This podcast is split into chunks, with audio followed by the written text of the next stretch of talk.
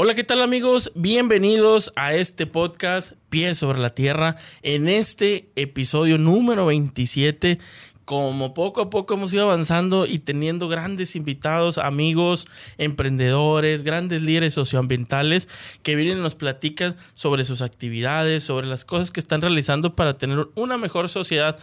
Y como lo hemos platicado en cada episodio, pues buscamos que todas aquellas personas que tienen la inquietud, las ganas de querer emprender o realizar alguna actividad, pues esperemos que aquí nuestros grandes amigos que nos visitan y nos platican lo que realizan, pues puedan ustedes también tener la idea y la iniciativa y pues ya sea en su colonia, en su municipio, en donde ustedes quieran, pueden emprender alguno de estos proyectos que nuestros amigos pues nos platican y que con muchas ganas y mucho tiempo de dedicación, pues lo llevan a cabo. Les recuerdo que nos pueden seguir en nuestras redes sociales como Pies sobre la Tierra, pueden buscarnos ahí en YouTube, Spotify para poder escuchar cada uno de nuestros episodios. Ya vamos en, este, en el número 27 y en las redes sociales ahí nos pueden costar como en Instagram, Facebook, como Pepe Medrano y ahí van a ver también lo que subimos relacionado al tema ambiental y todo lo que conlleva con la parte social. Entonces, pero bueno, para no eh, hablar tanto yo y, nuestros invitados el día de hoy, pues empezar a platicar con ellos que la verdad les decía ahorita antes de iniciar una plática muy deseada y, muy buscada y que poco a poco, pues ahí fuimos ya generando el calendario. Tengo el día de hoy a Marilyn Castillo. Hola, ¿qué bióloga. Sí. Hola Marilyn, ¿cómo estás? Muy bien, gracias por la invitación. Y también tengo al maestro en ciencias Leonardo Guzmán. Así es, aquí estamos. Les decía yo ahorita de empezar, digo, es la primera vez que grabo con dos personas. Normalmente todos mis episodios es con una. Es con una, entonces ahorita va a estar así, voy a estar acá. Sí, no te preocupes. Pero lo más divertido es, y lo que vamos a tener es, pues platicar para la gente qué es lo que están haciendo ahorita actualmente. ¿Los dos son biólogos o...? Porque eh, bióloga. Yo soy bióloga, pero ambos somos maestros en ciencias. ambos son maestros en ciencias. Digo, bueno, la biología está relacionada, entonces digamos que complementamos, digo, te vamos a ir platicando poquito a poquito, pero a pesar de que no tenemos exactamente la misma formación, tomamos al final el mismo rumbo, ¿no? Porque al final de cuentas, pues las aves son las que... Eh, el, grupo de estudio que nosotros trabajamos. Y Leonardo, antes de ser maestro en ciencias... Soy, este, químico, bacteriólogo, parasitólogo y tengo una maestría en ciencias orientada en inmunobiología. Ah, ok. Este, ya después con el tiempo y con muchas cosas que sucedieron, pues fuimos entre los dos eh, haciendo estas cuestiones, trabajando con las aves, ¿no? Ella desde el punto de vista biológico, desde el punto de vista ecológico y yo más desde el punto de vista químico, ¿no? Eh, cuestiones de, de, por así decirlo, salud, pero no estamos hablando de salud tanto veterinaria, sino que cuestiones de sanguíneas y ese tipo de cosas. Más de genética, se puede decir. Fisiológicas. fisiológicas, ¿no? Y nos juntamos, empezamos a trabajar juntos y después empezamos a decir, bueno, para nosotros siempre el objetivo siempre ha sido como que, que salga, ¿no? Somos científicos de, formación, pero que no se quede nada más en nosotros, sino que empiece a permear hacia las personas, que empiece a llegar al público.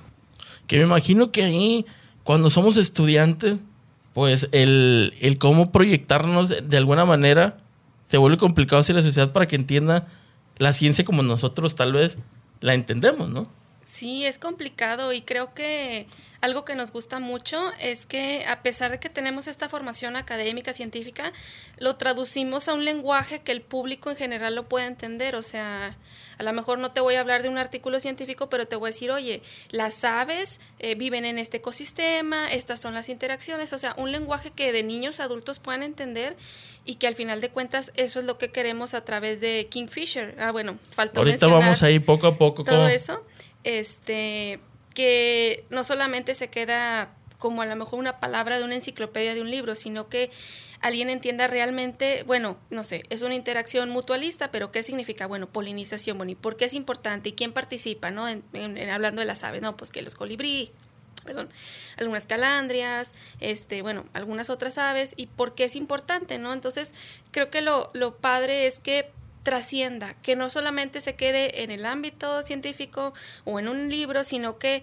eso lo puedan replicar y que lo puedan observar, que eso es lo más bonito, que en la ciudad pueden observar todo esto, que a veces muchos creen que no está a su alcance, pero eh, todo este laboratorio de vida lo podemos ver en la ciudad. Oye, pero una vez, digo, antes para ir entrando en, en estos temas, cuando sabemos, hablamos de biología, bueno, tenemos esta parte, pues es muy, es Yo le digo, a veces le digo, es muy compleja. Ser el que es biólogo ve demasiados temas. Sí. ¿Cómo se enfocan a decir, va a ser el tema de las aves? Va a ser el tema de las aves. Sí, eso es lo que, lo que te iba a contar. Este, nosotros empezamos en esto como hobbies, como hobby, o sea, nosotros somos observadores de aves, por así decirlo, de manera, empezamos como hobby, ¿no?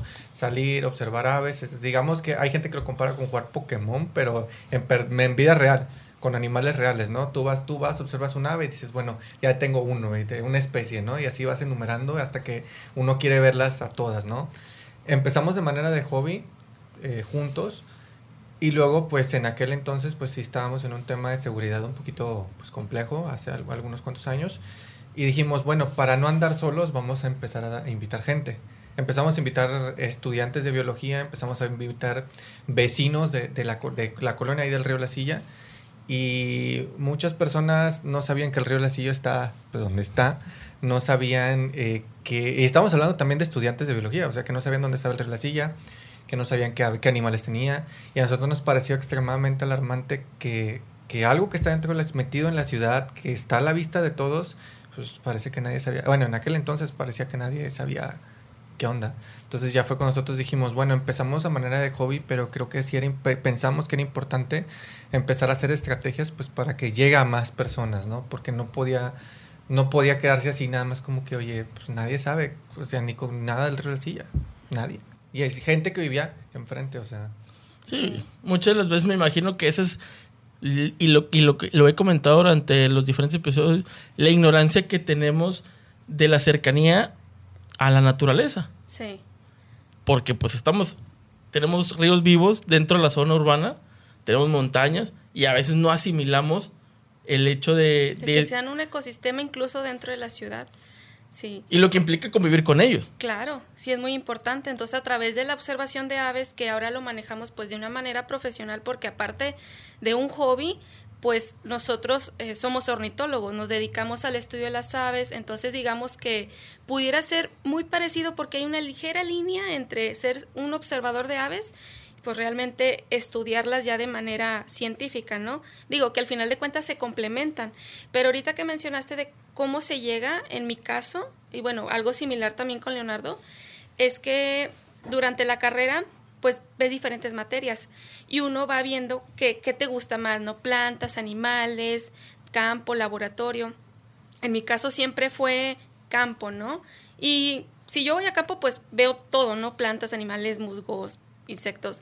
Pero bueno, conforme vas avanzando en la carrera, bueno, a mí me pasó, vas viendo, híjole, no sé, mamíferos, pues a lo mejor no es lo mío. O de que dices, plantas, pues sí me gustan, pero no sé, quiero más acción, por así Vas decirlo. segmentando. Entonces vas avanzando. Entonces a mí me tocó entrar a este laboratorio de ornitología en la facultad y de ahí me gustó bastante, me gustó mucho estos seres increíbles que pues a lo mejor uno piensa, "Ah, es que son pajaritos, pero dentro de esta gran riqueza de aves, o sea, tienes muchas formas, colores, historias naturales, e incluso alguien que estudia las aves, no todos estudian todo, o sea, hay unos que se van por la vía molecular, hay unos que estudian, por ejemplo, las rutas migratorias, ecología, procesos este, poblacionales, o sea, hay un mundo. Entonces, al menos en mi caso, yo fui este, metiéndome a diferentes laboratorios, ya llegué a, este y dije, de aquí soy. Entonces, ya cuando realicé la maestría, estuvo enfocada a ecología de, bueno, visitantes florales de una planta que está ahí en la selva lacandona, pero in- incluía la visita de colibríes. Entonces, digamos que poco a poco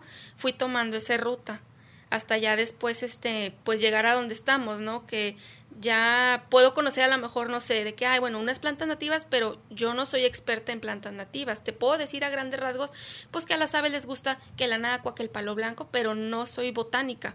Entonces, este, porque creo que eso es algo que muchos no conocen, de que, bueno, sí eres observador de aves, pero al menos la parte eh, profesional o académica, así es como fui llegando. Algo similar pasó contigo, que nos conocimos precisamente en ese laboratorio de, Sí. de ornitología. Ahí, ahí va el punto ese de, de cómo fue ese. Porque a veces para que algo funcione necesitamos uno, pues unos dos locos más para que esto jale, ¿no? Entonces, y a veces cuando encuentras a alguien más o conoces a, a otras personas, pues te das cuenta que se puede hacer algo muy importante. Y a eso es donde iba. Sí. Entonces, en un taller, que era mismo de la facultad, ahí fue donde se... No, un laboratorio. Un laboratorio. Un laboratorio. Sí, yo como, como, como químico eh, en- ingresé al laboratorio porque me dieron la oportunidad de trabajar con, bueno, ese que en aquel entonces eran ratones, con parásitos de ratones. Entonces, pues entré y como quiera te llevaban a campo a hacer tu cuestión con los ratones, pero al mismo tiempo decían, bueno, no nada más vienes a esto, apoyas con las aves, apoyas con esto, apoyas con el otro, pues a veces se ocupan manos, ¿no? Y entonces poco a poco le fui agarrando Y ahí fue donde hicieron ese clic de... el gusto. Básicamente, conocerse. hace Sí. más de 10 años nos Sí. conocimos. Bueno, al principio pues fuimos amigos y después fue como que, oye, está padre tener estas dos perspectivas de, del mismo grupo, ¿no? A lo mejor yo veo algunas cuestiones y las entiendo de cierta manera, pero él a lo mejor no tiene exactamente la formación, pero puede aportar de que, oye, por ejemplo, está muy interesante la cuestión de cómo la ciudad puede estresar a las aves y se puede reflejar en su fisiología. Entonces, eso yo no lo domino, pero esa es una perspectiva muy interesante que quieras que no complementa y que todo este conocimiento se puede transmitir a la, a la ciudadanía. Y de 10 años para acá, ¿cómo han visto su avance profesional? ¿Cómo han visto este avance? Porque de lo que inició tal vez como decías ahorita de un hobby, de algo que pues era más por, por gusto, por querer visitar, por querer incluir gente, como dijiste, es algo bien importante de repente por la seguridad dijiste, bueno, vamos más, va, no voy solo, vamos más. Después de 10 años han creado eh, eh, esta organización que pues son, tienen, yo vi algunos nombres. Ah, claro, fue cambiando a lo largo de, de estos años. De hecho, en agosto cumplimos seis de que, desde que iniciamos el primero que se llamaba Chipe Curioso. Sí, ándale, es el que... Después cambió a Observadores de Aves del Río La Silla. Y hace dos años ya lo hicimos algo más grande, que no solamente se quedara limitado a un sitio y que pudiéramos abarcar, pues, ahora sí que toda la bifauna del estado y que incluso pudiera ser atractiva para personas fuera de Nuevo León. Por eso ya le pusimos Kingfisher Birdwatching Nuevo León. Sí. Sí. este, para nosotros, eh, porque muchas veces nos cuestionan el nombre, ¿no? ¿Por qué, ca- por qué el cambio de nombre? Pero para nosotros era importante que, que esto fuera más allá de un club de observación de aves, sino que fuera algo profesional, que nosotros estuviéramos ofreciendo algo profesional, que sí está al alcance de cualquiera y que cualquier persona que se acerca a nosotros puede, podemos a- apoyarlo en un recorrido, en un taller, en una actividad que realizamos, pero al final de cuentas es, un- es algo profesional, entonces por eso sí hicimos el cambio. Ya este, ahorita formamos parte del programa de aves urbanas eh, de Conavio, representando al área metropolitana de Monterrey. Estamos con el Consejo Estatal de Flora y Fauna del Estado de Nuevo León. Estamos con Secretaría de Turismo del Estado de Nuevo León. Eh, y bueno, ahorita otras instituciones que se, me, que se me están olvidando. Pero ese era el chiste, ¿no? Que esto se hiciera de una manera profesional y formal, no que fuera nada más como que un club, un- unos locos que salen a observar aves Sí. y ya, sino que es algo, es algo serio, que, que no por eso significa que no está al alcance de la gente, pero que sí es algo, un proyecto serio, ¿no? Entonces por eso hicimos No, ese... y todo proyecto tiene una evolución y está en su nombre también. O sea, Claro. empiezas, como dijimos ahorita, un hobby y hasta cuando lo vas tomando como una seriedad, una parte de tu profesión, Sí. pues vas también adquiriendo ciertos compromisos, ciertos tipos de convenios con diferentes organizaciones y de repente pues sí se necesita como que, a ver, vamos a, vamos a sentarnos y evaluar cómo Sí. es esto. Y en estos 10 años, desde que ustedes empe- empezaron, porque también hay que ser muy claros, son muy pocas las personas, o, o yo al menos, que también me, me muevo en este ambiente y veo que se dedican a, a este tema, o conocidos al menos. Digo, porque a veces también es, yo, le, yo les decía, yo rasco para ver, para traer temas como estos, y a veces eh, la gente es muy complicado conseguir Claro. este tipo de, obser- de observadores, sobre todo en aves. Sí. Y, y- y yo buscaba y, y- y ya los había visto hace tiempo y, y dije, no, pero no hay más. O sea, realmente, y veía que casi toda la mayoría, la gente participaba, pero con ustedes. Sí. Como que ustedes ya habían tomado en, esto, en este tiempo la batuta del tema, ¿no? Sí, es, pues yo me siento muy orgullosa, no solamente de nuestro trabajo, sino también de toda la gente que se ha involucrado, porque quieras que no, sí da mucho gusto que hace 10 años solamente éramos tú y yo y unos cuantos estudiantes, uno que otro loco, y decían, ¿qué, qué ves? O sea, ¿a poco hay pájaros? Y ahora es de que, ay, llega un colibrí, llega un cardenal, o ¿a poco hay búhos en la ciudad? Entonces es muy bonito ver ese avance y que no solamente se quede como que hay puros biólogos o puros este, investigadores, es como que no, o sea, hasta los niños pueden decir, ay, mira, un papamoscas, un carpintero, entonces, este, pues nosotros sí hemos visto un gran avance y al menos en Nuevo León este sí existía otro club de observadores de aves pero no era tan conocido. Entonces nosotros quisimos que fuera más abierto al público precisamente porque es un tema súper importante para el cuidado del ambiente. Cuando conoces realmente quién está habitando en la ciudad o en los lugares que visitas ya no ves de la misma manera oye cuidar el agua o, o no tirar basura o sea ya lo ves distinto.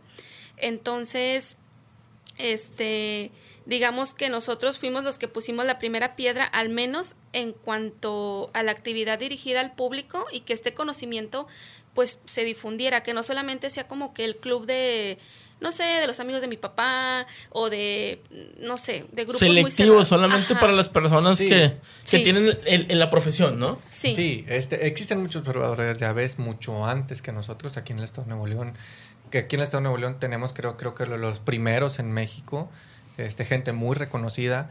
Sin embargo, siempre la actividad había sido algo muy personal, ¿no? Como que yo soy observador de aves, yo voy a tales lugares, yo voy a hacer esto, y es algo personal, ¿no? Y nosotros, como dice Marlene, es sacarlo a las demás personas, ¿no? No es lo mismo que yo vaya a observar aves a X lugar a que yo me siente con un grupo de cinco personas, seis personas que no saben ni cómo se comen ni de qué estás hablando, que te sientes, que tengas la paciencia de decirle, mira, esto es así y esto es así, que a veces ni, a veces ni te entienden y a veces tienes que buscar esas estrategias y esas maneras de decir, bueno, voy a, tengo que llegarle a la persona para que la persona aprenda, ¿no? Que eso al final de cuentas es lo, la meta, que la persona aprenda. Y sí, realmente existen muchísimos observadores tanto en Nuevo León como en México. Y en el mundo. Y en el mundo pero al menos aquí en Sí, que son los que vemos o conocemos, yo creo que cuando vemos la revista National Geographic, o vemos, es como eh, o las fotografías típicas de las redes sociales donde está tomando la fotografía uno y él tiene la... Pero ya cuando lo transformas o lo aplicas aquí en Nuevo León, ahí es donde vamos sí. cambiando. Y ahí es donde yo iba, porque yo los empecé a seguir cuando estaban muy estaban yendo al río La Silla. Sí. Y empecé, y dije, ah, pues qué chido. Nunca tuve la oportunidad, porque de repente los fines de semana se me atravesaban muchas cosas, pero yo decía, porque, porque todavía lo sigo diciendo, o sea, la gente realmente le interesa ver las aves. Sí. Sí, y ese ha sido un descubrimiento, ¿no? Porque en Monterrey, es, bueno, Nuevo León y el área metropolitana de Monterrey son conocidos como cuestión industrial, ¿no? Fábricas, eh, cuestión laboral, de que aquí vengo a hacer trabajo, escuelas, pero que realmente la gente te ubique de que, hoy hay aves, la gente lo primero que te dice es, no es cierto, no hay aves. Y estamos hablando que en México hay un total de alrededor, digo, los números se mueven un poquito año con año este, de investigaciones, pero tenemos alrededor en México entre 1.100 y 1.200 especies de aves. En el estado de Nuevo León ya tenemos alrededor de unas 500 especies de aves. Estás hablando que es un poquito, o es la mitad o un poquito más de la mitad de las especies de México solo en el estado de Nuevo León. Y aquí en el área metropolitana te puedes aventar unas 250 y es donde la gente a lo mejor a veces como que, mm, como que le entra ahí como que la confusión, ¿no? Estoy acostumbrado a observar eh, fábricas, trabajo, contaminación y que tú me digas que hay tantos pájaros no te la creen. Y ya cuando empiezan a, a, ir a la actividad, vivirla o ver fotografías de que las publicamos en Facebook, dicen, ah, entonces sí es cierto que hay aves en Nuevo León y necesitas ser un uno muy buen fotógrafo o no importa. No, no, realmente lo más importante es tener la curiosidad. Es lo que siempre les decimos. O sea, hay gente que se tardó a lo mejor seis meses de que, oye, pues yo no tengo, estoy juntando por unos binoculares, pero me interesa, pero mira, ya me aprendí 20 y llegan a mi casa. Eso es lo más importante. Claro que se puede complementar de que, oye, hay, por ejemplo, tenemos una buena amiga que también nos acompaña y ella empezó fotografiando paisaje y que decía, ay, pues un pajarito y así. Y bueno, ella ya era fotógrafa, pero eso no implica que todos tienen que tener ya cámara o binoculares o gran equipo. Todos lo disfrutan a su manera. Hay personas incluso que este, pues tienen alguna dificultad de que, oye, pues yo no puedo ver bien, o yo uso lentes, o no escucho bien, y como quiera se puede disfrutar. Es lo bonito de esta actividad, o sea, que no tiene límites. Niños, este, adultos, personas de la tercera edad, personas en silla de ruedas, personas, este, pues, invidentes, todos pueden disfrutar de alguna manera, y creo que es algo bonito. Es, las aves es un grupo tan carismático que es como que el la unión entre el resto de la naturaleza, ¿no? Porque a lo mejor ya ves que la mariposa, que el insecto, que la lagartija y ya les vas perdiendo como que, ay, entonces no es mala. Por ejemplo, hace poquito llevamos a, a un cliente a la estanzuela y bueno, lo íbamos a ver pájaros. Y luego salió una serpiente y uno pensaría, ay, pues mátala o así. No, fue como que, a ver, pues no me está haciendo daño. Mira, no es peligrosa, no es cascabel, no es coralillo, tiene estos colores. Entonces, quieras que no, van agarrando conciencia y ya no, a lo mejor ponle, no van a ser fans de las arañas o de las serpientes, pero ya mínimo lo respetan y dicen, ¿sabes qué? No me está haciendo nada. Entonces, creo que sí es este bonito este tipo de actividades para que la gente, pues no solamente conozca las aves, es como una cadenita, ¿no? Para aquellas personas que, digo, que nos están escuchando y nos están viendo y que dicen, oye, pues sí, yo vivo en una zona urbana sí. que realmente a veces pues es bien difícil a lo mejor ver un ave y que lo común pues es ver las palomas, ver los cuervos. ¿Qué, le, qué, se le podría recomendar? Porque luego también decían, y, había leído que a veces es nada más poner atención y ciertos sonidos también es, eh, son de algunas aves. ¿Cómo, ¿Qué le recomendarían ustedes como para identificar en su, en su zona que hay otro tipo de, pues ahora sí, de especie, de tipo de aves? ¿O cómo podrían empezar a identificar? Pues aquí lo importante siempre es que se acerquen a las personas que saben, digo, puede ser con nosotros o con algún, a veces hay biólogos locales en sus comunidades, siempre que se acerquen a alguien que los pueda orientar un poquito, ¿no? Y meter esa espinita. Ya hay aplicaciones en el celular como está Merlin, una, una aplicación que se llama Merlin, que trae toda la, toda, puede traer todo el catálogo de aves de México. Está la aplicación de, eh, Naturalista, que es para lo que le gusta tomar fotografías. Entonces hay diferentes aproximaciones que puede tomar la gente. Decir, bueno, yo no sé, eh, pero yo siempre, lo, mis recomendaciones siempre acérquense a alguien. Siempre va a haber alguien. A lo mejor hay personas que a lo mejor sí pueden portarse un poquito eh, pesadas o algo, pero siempre va a haber alguien, un biólogo, algún observador de aves, alguien que, o algún observador de mariposas, de algo, que, que tú se acercas y que es, oye, quiero aprender y te va a enseñar. Entonces siempre acercarse a alguien que ya tenga un poco, que sea un poquito, ¿no?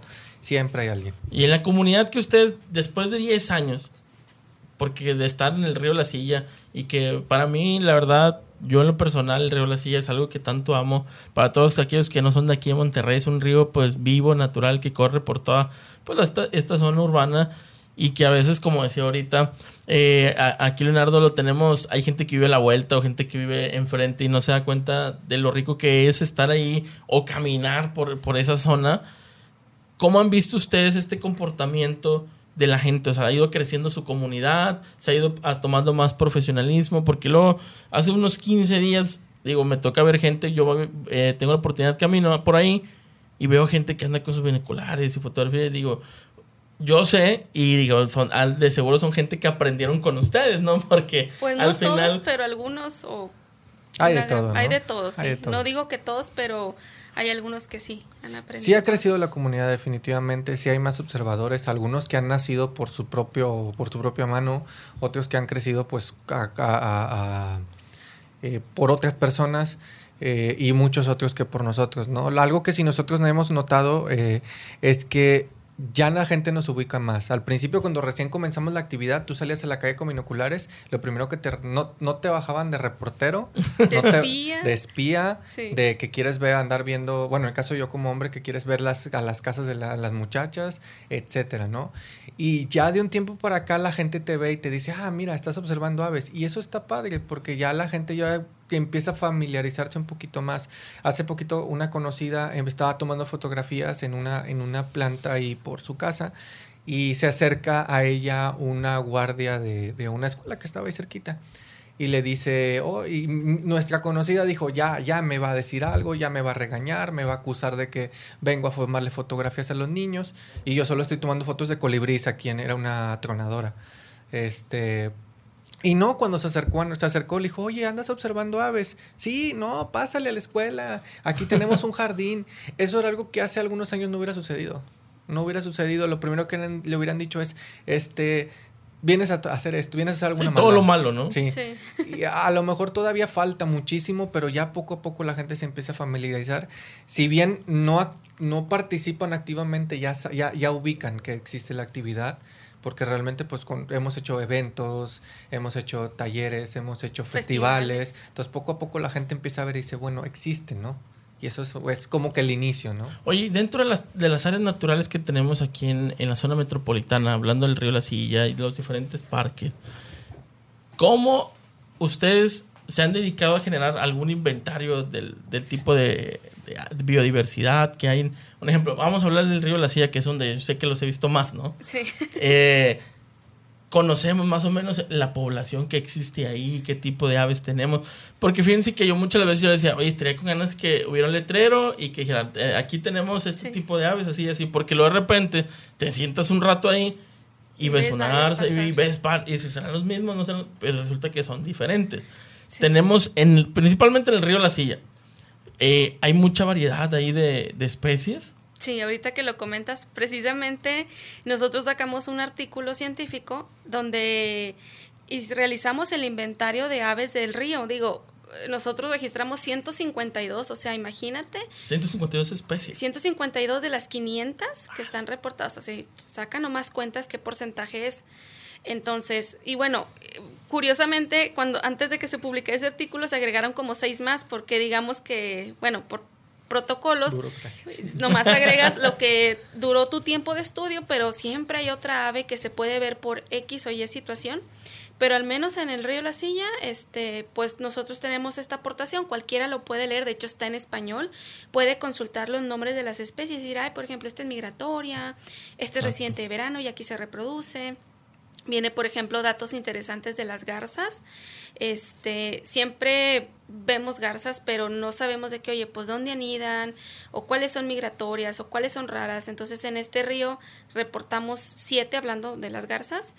Y no todas son las blancas, la clásica siluetita esbelta blanca de una garza. Hay garzas azules, garzas este, tricolor, garzas ceniza, entonces, este, y la mayoría se reproduce ahí, no también las garzas nocturnas. Entonces, eh, toda esta información nosotros la pusimos en este escrito, pero no solamente de Nuevo León, por ejemplo, en, este caso hay un compendio de aves de Nuevo León, este pues no participamos, pero lo realizaron diferentes investigadores de la universidad, entonces sí hay información, no hay mucha, pero sí hay, entonces, este, digamos que pues no, vamos con lo mismo que te comentamos al inicio, no queremos que se quede nomás como que en un PDF eh, o en un libro eh, o en la biblioteca. En la biblioteca de la facultad. Sino que digas, oye, mira, en Nuevo León hay este, alrededor de 500 especies y tantas son migratorias, tantas residentes, o estas comen insectos, estas son... Entonces, quieras que no, eso le llama mucho la atención a la gente y está bien que lo sepa. Luego andan preguntando de que, oye, que si le doy de comer y todo eso, y de que no, no lo necesitan, son aves silvestres. Entonces, vuelvo con lo mismo, la observación de aves es una herramienta súper útil para hacer educación ambiental, porque es lo que se necesita. Eh, muchas cuestiones del cuidado del ambiente o de algunas prácticas que pues no son las más adecuadas o no están correctas para la fauna, pues las podemos eh, entender mejor realizando la observación, porque quieras que no, aprendes y escuchas y observas y ya este, vas diciendo, ah, mira, pues ya no, no sé, los anates, por ejemplo, de que, ay, es que comen tortillas, sí, pero si tú te pones a observar en los parques, comen frutitos de diferentes eh, árboles nativos o insectos, de repente se creen papamoscas y tratan de atrapar una mariposa en vuelo. Entonces, no nos necesitan realmente, nomás es respetar sus espacios, sus hábitats y pues dejar que todos, todo fluya, ¿no? Sus ciclos de vida. Algo que yo le platico mucho a la gente cuando sale con nosotros o también cuando tenemos espacios como estos, es que, bueno, yo como formación como químico, o sea, no es una formación de campo, es una formación de estar en, en, un, en un espacio, ¿no? Cuatro paredes. Y algo que le comento mucho es que desde niño este, te, te, te, bombardean con esto de cuida el agua, cuida el medio ambiente, no tires basura, etcétera, ¿no? Todo lo que te están repitiendo. Y sí lo entiendes, pero como que no ves el grado, la dimensión de lo que, de lo que es, ¿no? Te lo platican, te lo platican, pero no, no alcanzas a ver. Cuando, con este tipo de actividades, este, a veces, por ejemplo, la gente dice, ah, ya vi tal pajarito, ahora quiero ver este, ahora quiero ver este. Abren sus libros y dicen, quiero ver este. Y, y de repente dicen, ay, quiero ver este y dices, está bien bonito, pero su hábitat ya está desapareciendo. O por ejemplo, aquí en el estado de Nuevo León tenemos a la cotorra serrana oriental, una cotorra que es de altura, es de allá de la sierra, endémica del noreste de México. Y los incendios, el del año pasado y el de este, le han pegado pues bastante fuerte, bastante fuerte. Entonces ya se vuelve personal, porque dices, oye, es una actividad que yo estoy viviendo, pero es una actividad que también estoy viendo realidades. Ya veo lo que está pasando con la contaminación. Voy a ver un río, observar aves y veo basura. Veo que las aves que me gustan están desapareciendo. Veo que el ave que tanto sueño ver ya es una en un millón para poderla ver porque se ha perdido su hábitat. Entonces ya, ya es personal. Ya es personal, ya te duele y ya es cuando dices, no, sí, ahora sí, estas, estos mensajes de cuidado del medio ambiente sí son importantes. Entonces ya como que ya, ya, ya, ya tus ojos están, ya, ya, ya es, es parte de ti y ya él te duele lo que está pasando. sí, es una parte que yo creo que lo hemos, lo hemos platicado en este espacio y en muchos de los que, que han existido, pues es una, si cuidas el medio ambiente, por ende, todas las cosas y actividades que se realicen, pues las vamos a poder seguir disfrutando, ¿no? Si no lo hacemos, pues tenemos estas repercusiones, como a gente que le gusta esta área de la, observación de aves, y así podemos ir perdiendo muchas otras actividades. Pero ahí es donde, a donde yo voy. Y me gustaría saber de usted, Leo, porque la verdad yo no soy muy conocedor de aves, pero, pero a veces me gusta tomarle, eh, de repente se paran en el arbolito, le tomas una fotografía. Ahora con los celulares es mucho más sencillo poder compartir o saber qué tipo de aves, pues platicas con gente especial, especialista en, en estos temas, ¿no? Pero, como dicen la pregunta obligatoria, ¿cuántas de todas, ahorita un ejemplo, las 152, tenemos, como más de 500, ¿no? Sí. ¿Cuántas son pues ahora sí, de la región o endémicas de aquí. ¿Y cuántas de estas, pues podremos decir que son, pues, introducidas y se quedaron ya en este ecosistema? Sí, al menos del río La Silla de estas 152, 148 son nativas y cuatro sí son invasoras o exóticas. Por ejemplo, está la paloma turca de collar, la paloma doméstica, la garza ganadera y el gorrión doméstico. Esas son las cuatro que son exóticas, o sea, no son de aquí de la región, pero pues ya tienen poblaciones, ¿no?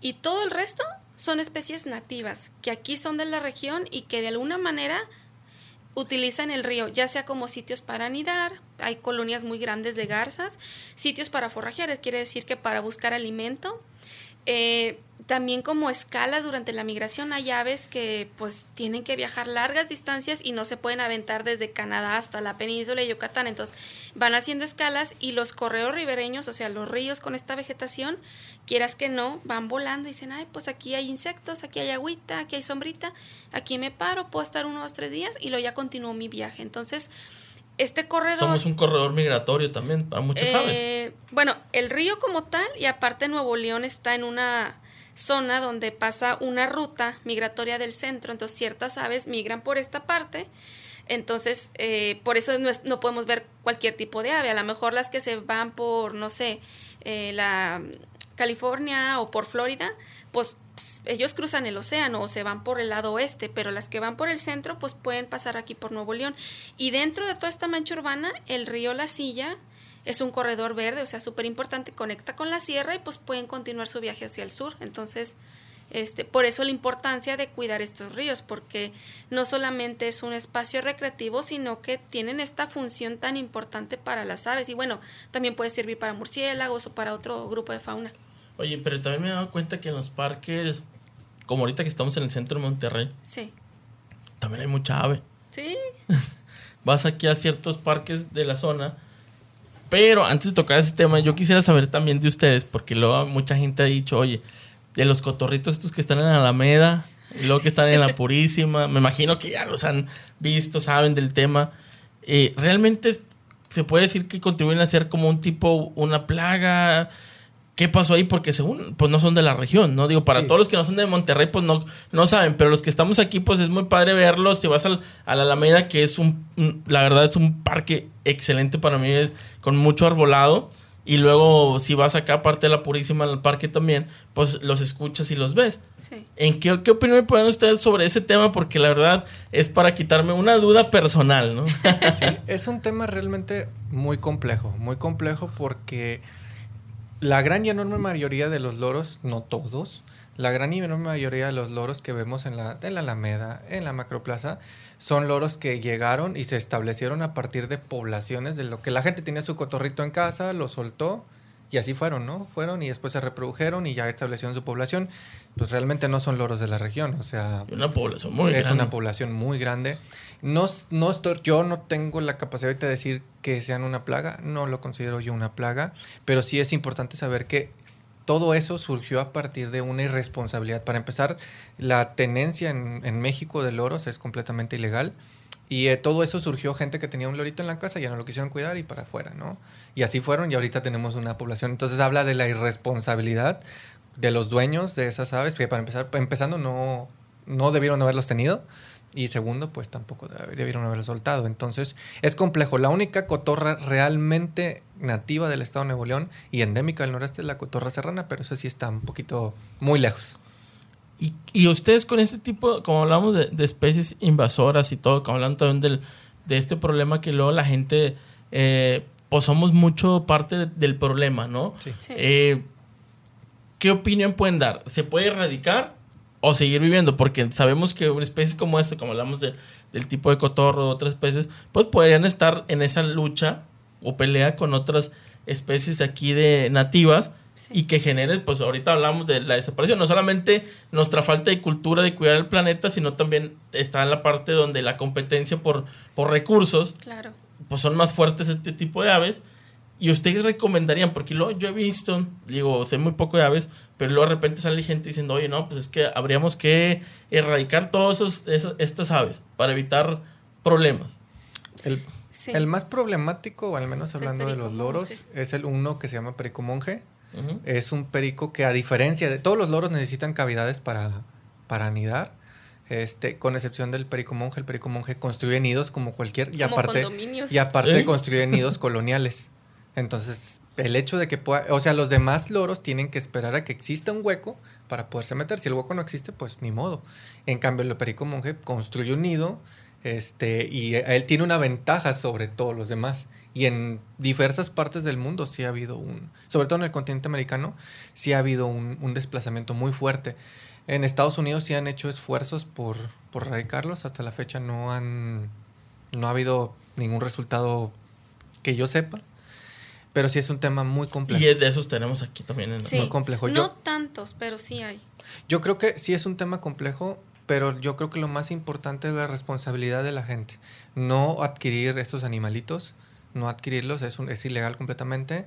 Y en caso de que se tengan estos animales, pues no estar liberando de una manera irresponsable porque estamos contribuyendo a que ese problema se incremente. En lo, en lo, en lo que a lo mejor los estudios o los científicos encuentran la manera correcta de tratar con este problema, la gente lo sigue alimentando. Y eso yo creo que lo principal que, de, o al menos por ahora, tenemos que empezar a controlar. Sí, porque lo vemos de la parte ambiental y, ay, qué bonito, ay, pero ya nos vamos a la parte, pues ahora sí, científica, con expertos y hay situaciones que podemos ir de gravedad, ¿no? Sí, yo sí considero, o sea, hablando desde el punto de vista, pues, biológico, las, estos cotorros, bueno, el perico monje es aparte, pero el resto de las especies que lamentablemente, pues, fueron este, poseídas ilegalmente, bueno, introducidas es, otro, tema, pero fueron liberadas porque malamente los tenían. Este, son frugívoros, entonces son importantes en una interacción para propagar estas plantas a través de esta frugivoría. Entonces, yo no, para empezar, yo no les llamaría plaga porque plaga está más enfocado a un organismo o una población que te causa un daño económico, por ejemplo, las mangostas en los cultivos o otras cosas. Entonces, plaga no es ni tampoco son invasoras. Simplemente está esta cuestión que comentó Leonardo, que a raíz de una irresponsabilidad, de, no haber educación ambiental, pues se crearon estas poblaciones establecidas. Yo creo que sería un término más idóneo. Una población establecida o una población feral este de pues de, de estos este pericos que lamentablemente fueron mascotas, lo liberaron. Sí hay este, zonas donde los pericos de estas especies son silvestres, o sea, 100%, pero al menos aquí en el área metropolitana, pues no, son poblaciones este, establecidas a raíz de estos este, encuentros con la gente y que los liberaron. Y de hecho difícilmente, al menos aquí hablando de Nuevo León específicamente, difícilmente te los vas a encontrar fuera del área metropolitana. Muy difícil. Eso habla de que tiene una dependencia muy alta a los seres humanos y a, lo, y a una dependencia de que, pues, a muchas cuestiones, ¿no? Entonces, sí, digo, es, es algo hermoso verlos. Sí, sí son bien eh, escandalosos. Exacto, escandalosos. Y luego cuando vuelan de un lado a otro, porque en la media van, cruzan para allá, y, y, los, y muy bonitos y todo, digo.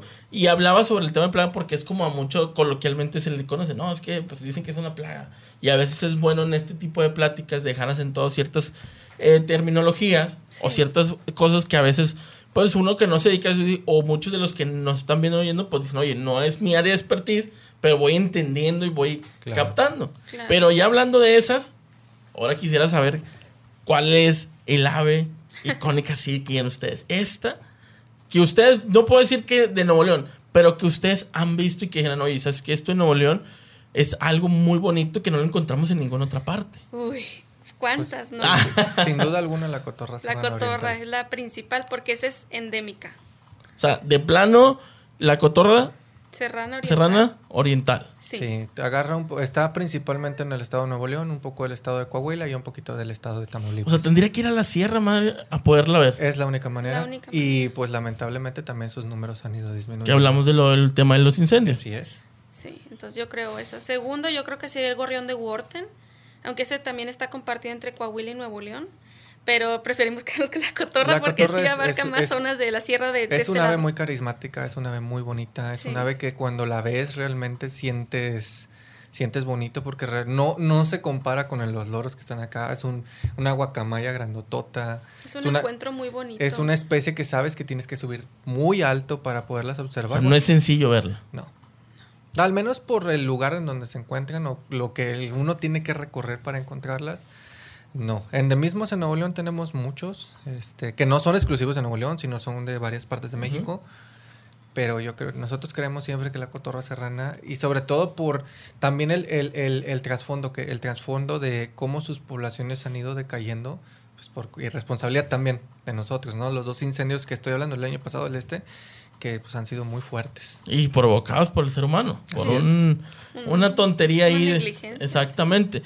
Y ahí va lo- el tema de ustedes con, en esta parte que se dedican de, observa- de, de observación y hablando de la cotorra y todo, me imagino que hay gente que viene de otras partes, de otros países o de otros mismos estados que dicen, oye, quiero ver esta ave. Sí. Sí. Como lo mencionaban. Y cómo, cómo es esa interacción ustedes con otras personas que los buscan, que buscan redes sociales y de repente, oye, pues yo sé que ustedes, y oye, les hablamos, nos pueden llevar, conocer.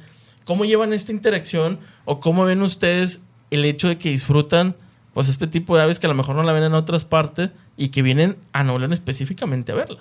Sí, es muy bonito que pueden salir un bastantes aves, pero dicen, esas pues no es que no me importen, simplemente están en segundo plano, pero yo quiero la cotorra o otra ave en específico.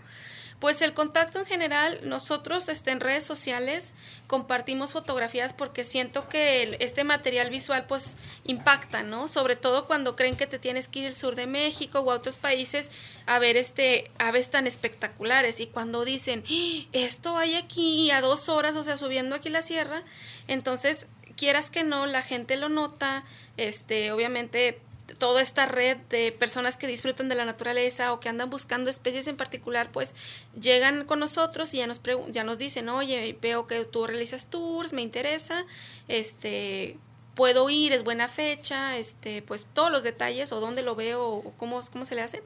Entonces, pues ya se les explica de que, bueno, eh, así está la cuestión, es una especie delicada, este, pues no más tantas personas, o sea, todos los detalles, pero mucha gente viene de fuera, sobre todo extranjeros, vienen a específicamente a buscarla, A la cotorra. a la cotorra. Bueno, es- es- hablando en este ejemplo, ¿verdad? Pero claro que hay otras aves que son endémicas de México y que también se pueden ver aquí en el estado. Pero muchos vienen a decir, oye, quiero verla. ya". Sí, es como una de las especialidades de la casa. O vienen de que, no sé, tres, cuatro días y dicen, bueno, un día dedicado exclusivamente a la cotorra. Y los O sea, para demás de que subir, vamos a aquí, allá y acullá, pero un día a la cotorra porque sí es un chorro de su vida. No, pues dijiste bien sencillo, dos horas aquí en la sierra. Todos los que no, no o pues hasta sí. más, yo creo. Sí, son dos horas, pero pues dos horas ahí de su bueno, y sin tráfico, ¿verdad? Y todas las Sí. condiciones adecuadas. Siempre, siempre que alguien nos busca, siempre la pre- primera pregunta es ¿qué quieres ver? Porque hay gente que a lo mejor dice yo nada más vengo y lo que me, lo que me eches, ¿no? Y hay gente que ya, ya, ya trae su lista, ¿no? Ya dice, bueno, yo quiero este y este y este y este y este. Y ya les planeamos una ruta en base a lo que bueno. quieran.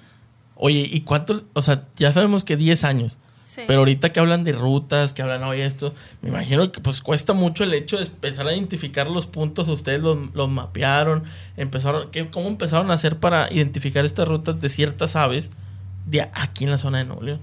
Pues la verdad, con trabajo de campo. Experiencia. Experiencia de que, ay, mira, se ve interesante este sitio y de repente, mmm, está padre, vamos a anotarlo, ¿no?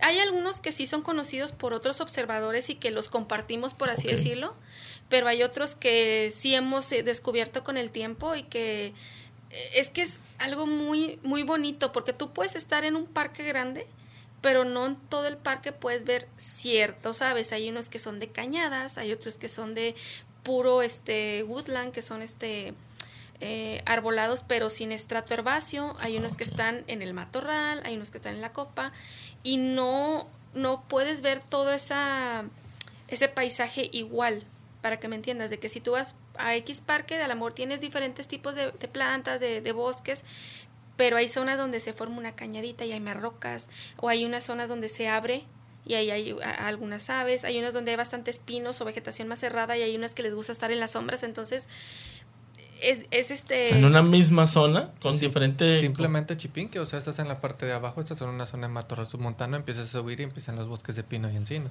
Y estamos hablando chipinque, aquí todo el mundo Y lo ese, y, ajá, y ese bosque de pino encino lo subdivides, o sea, pero sí tiene su chiste y no siempre están ahí. Entonces, uno tiene que conocer de que, bueno, a esta ave le gusta tal tipo de hábitat, es migratorio, es residente, eh, tiene tales patrones o vocaliza. Entonces, si no lo encuentras en un sitio que dices, es que aquí lo veo, uno tiene el conocimiento para decir, no te preocupes, lo buscamos mañana en un hábitat similar. Entonces, sí tiene su chiste, sobre todo cuando vienen a buscar uno o dos en particular o una lista. Oye, y las fechas de, que te- ustedes digan, oye, ¿sabes qué? Estas fechas son importantes por la migración. Sí. ¿Qué fechas son las que del año o normalmente todo el año o, o algo en específico? Ya ven que luego de repente tenemos el tema, mucha difusión por el tema de la mariposa monarca, ¿no? Sí. Pero me imagino que esto también debería tener la misma o mayor también difusión, porque pues somos, como dices, un corredor, ¿no? Sí. Pues mira, para, es que de- depende quién lo vea, porque por ejemplo, nosotros, la las migraciones de otoño y de primavera son increíbles porque pasan muchas aves y a veces ni siquiera están reportadas para el estado porque como ahora hay más ojos, pues pueden reportar de que, oye, este chipe no lo habíamos visto y resulta que a lo mejor y siempre pasaba por aquí, pero nadie estaba en el sitio y al día indicado, ¿no? Entonces, para nosotros pudiera ser la migra, las migraciones.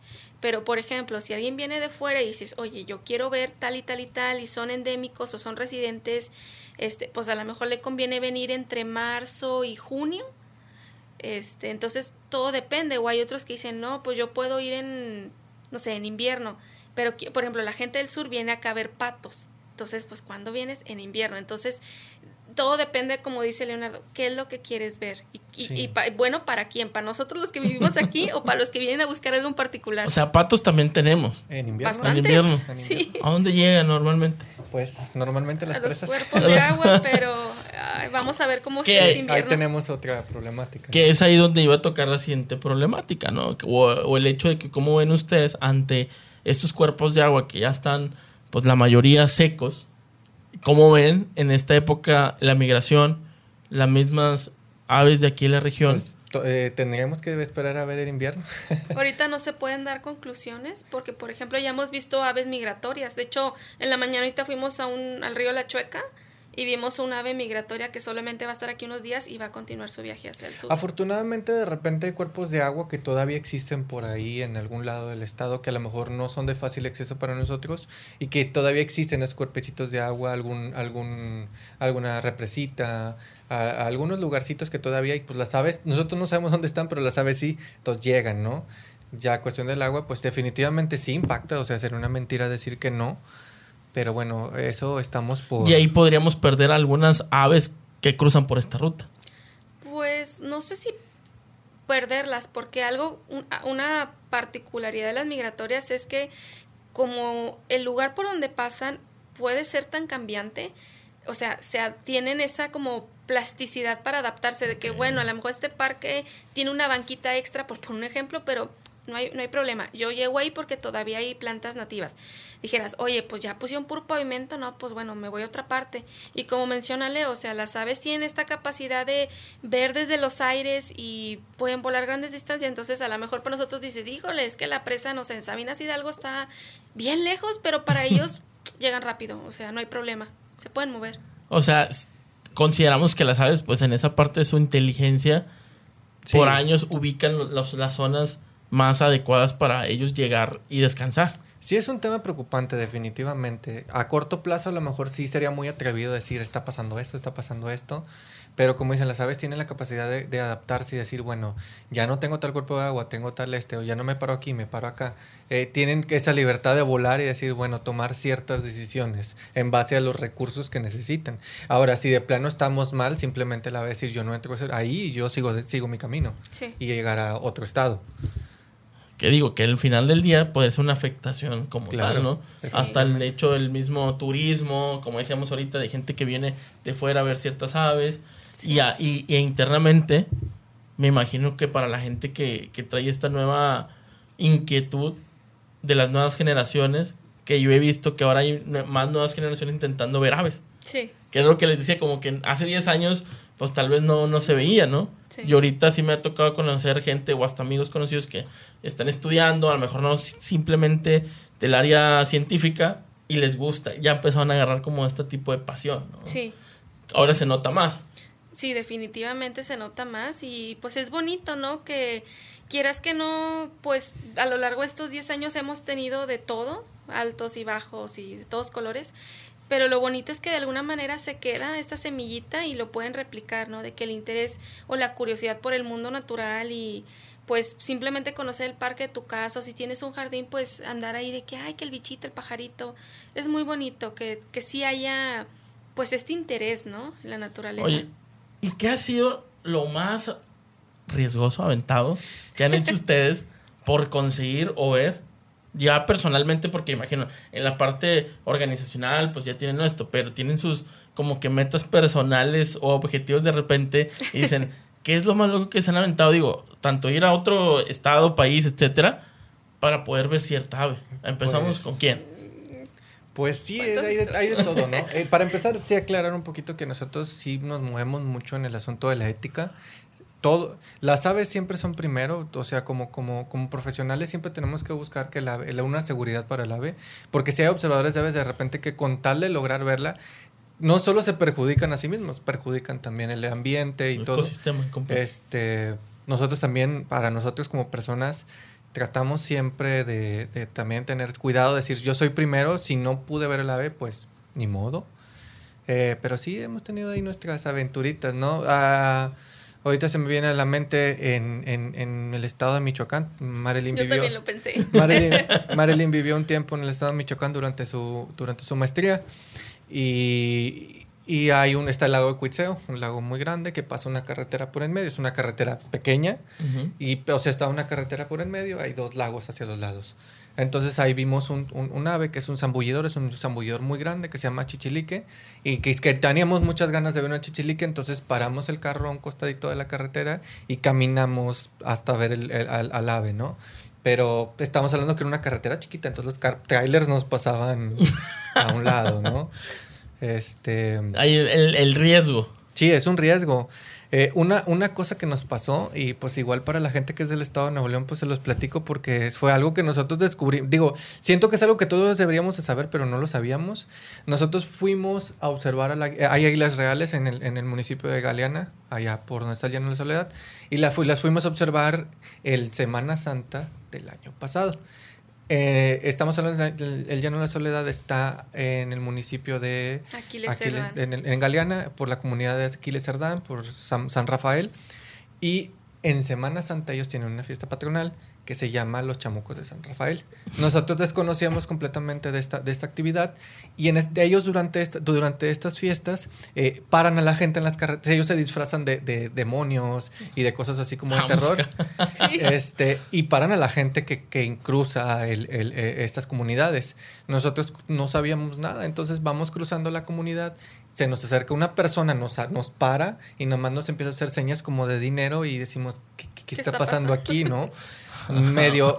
¿A dónde vinimos? O sea, ¿A dónde vinimos? No, ya hemos visitado muchas veces la comunidad, pero no conocíamos esta, esta tradición que ellos en tenían. esas fechas. Entonces logramos brincar como que el primer retén, nos topamos con un segundo, dijimos, ¿qué está pasando aquí? Ya nos, ah, inclusive una persona se, se, se apalancó del cofre de, de, la camioneta y nosotros estábamos como que muy nerviosos, nerviosos y de que nomás, nomás hacían así. Dijimos, bueno, agarra lo que, lo que sacamos un billete de 100 y tómalo.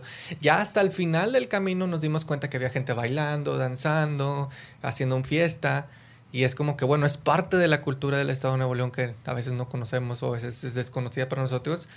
Y a veces también con la observación de aves, a veces llegas a sitios que a veces no, uno no conoce o que a veces llega a lugares que uno no sabe y es parte también de, de, la cultura. No sé si tengas tú ahorita otra experiencia que te acuerdas, porque realmente nos han pasado un... Ay, sí, es que no, sí nos han pasado varias, la de pero... Pino, la de Pino Real también en... Sí, también allá en Morelia fuimos a buscar este, unas aves que son endémicas del centro de México y íbamos yo, Leonardo y una amiga que era mi roomie en aquel entonces, entonces fuimos a esta zona, se llama Pino Real, pero ya la última parte eh, la tierra es como tipo barro, y bueno, estaba seco y el carro bajó, no, pues está bien. Ya pajareamos, observamos, todos contentos y que se viene la lluvia bien fuerte. Entonces, esta tierra está bien chiclosa. Entonces, el carro, pues, no, no es un 4x4. Entonces dije, híjole, iba a batallar para salir de aquí. Y bueno, primer intento, no, pues se patinó. De hecho, les dije, no se suban, pues menos peso y para que ustedes vayan viendo.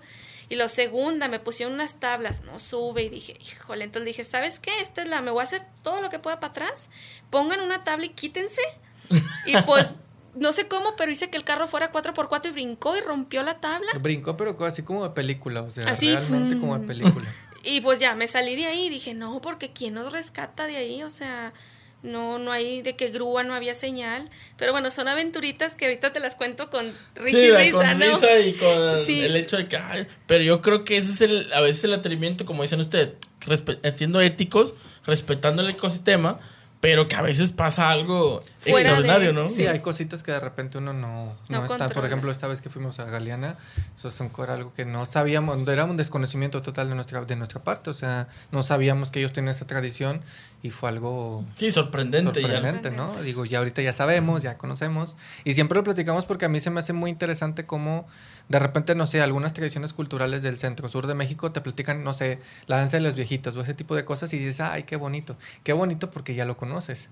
¿Qué pasa con lo que no conoces? Con lo que no conoces. Y estamos hablando de cuestiones culturales de aquí mismo, ¿no? Sí, que como decían ahorita, el hecho de, de estar en la búsqueda de, de ver ciertas aves, pues te lleva a ciertas comunidades o ciertos lugares que son desconocidos y que al final del día pues se vuelve algo conocido y una experiencia para aquellos que también buscan de alguna manera eh, vivirla, ¿no? Sí. O saber también, como dices tú, una recomendación para todos aquellos que nos ven pues en esas épocas a lo mejor no se les haga muy extraño ver Ese este tipo. tipo de O conocerla un poquito, una tradición cultural de Nuevo León, de Nuevo León, conocerla, ¿no? Que a lo mejor nadie la conocía o la conocían muy poquitas personas y ahora la gente pues No, pues yo ya la conocí, voy a investigar porque ya es como Sí. que... Cada año hacen esta celebración y bueno, nosotros ya tomamos nuestros, este, nuestras notas de que bueno, a lo mejor en esta fecha no ir para no ser inoportuno o si ya nos los topamos es como que tranquilo, no pasa nada. Y para nosotros también es bien importante, digo, aprovechando esto, eh, la interacción con la gente de las comunidades. Porque muchas veces se hace mucho turismo, muchas cosas que a veces se ignoran o actividades que a veces ignoran a la gente de las comunidades. Nosotros buscamos que siempre in- se involucren, ¿no? Si vamos a alguna comunidad, pues a lo mejor comprarle unos taquitos a la señora de la, de la tienda o, o, o a veces hay personas que, que trabajan directamente. Por ejemplo, hace poquito fuimos a un sitio que se llama Baños de San Ignacio allá en Linares y, y este sitio es cuidado por ejidatarios de la zona, ¿no? Y el hecho que nosotros vayamos a hacer estas actividades en, su, en, su, en sus tierras, pues es un ingreso económico también para Exacto. ellos. Entonces estamos hablando que también es una actividad sostenible, que también genera, eh, genera un- una oportunidad económica a lo mejor para gente en comunidades que antes pues no la tenían. No, y aparte muchos de ellos conocen la zona y, y es más Exacto. sencillo decir, ah, mira, busca este- allá más para aquel lado y a veces hasta sirven de guías turísticos, ¿no? De Sí. guía ahí de- en la zona, ¿no? O te cuidan a veces. O te cuidan, dicen, ¿sabes qué? Por este sendero no, o no te metas para allá, o sabes que a lo mejor no conocen las mil especies, pero dicen, te, te hablan de los nombres que ellos utilizan. Y también está bien padre porque a lo mejor yo le diga, no sé, la perlita azul gris, y dice, no, son tintinitas.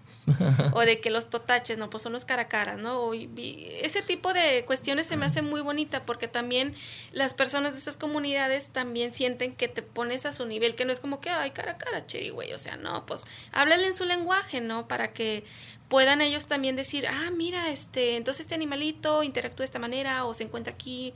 Entonces, este, siento que es lo que nos más nos gusta de este trabajo, que no solamente es para la gente que conozca las aves y que vaya como que a dar el tour con nosotros, sino también esta derrama o esta oportunidad para la gente de las comunidades que visitamos.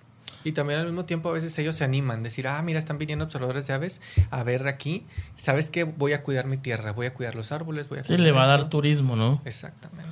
Oh, yo creo que nos vamos a llevar mucho aprendizaje, porque la verdad en lo personal también eh, venía a aprender Sí. y creo que me quedan todavía más cosas y me gustaría eh, como que la segunda parte con Pues- más específica, más directa, porque Claro. creo yo que después de este episodio que los que nos escuchen, nos vean, pues van a salir más dudas, más comentarios y me gustaría saber dónde las dónde los pueden seguir, redes sociales, eh, Facebook, Instagram, cómo los podemos seguir para para buscarlos. Sí, mira, en Facebook nos encuentran como Kingfisher, Birdwatching Nuevo León, igual y este te lo anoto para que lo muestres en pantalla.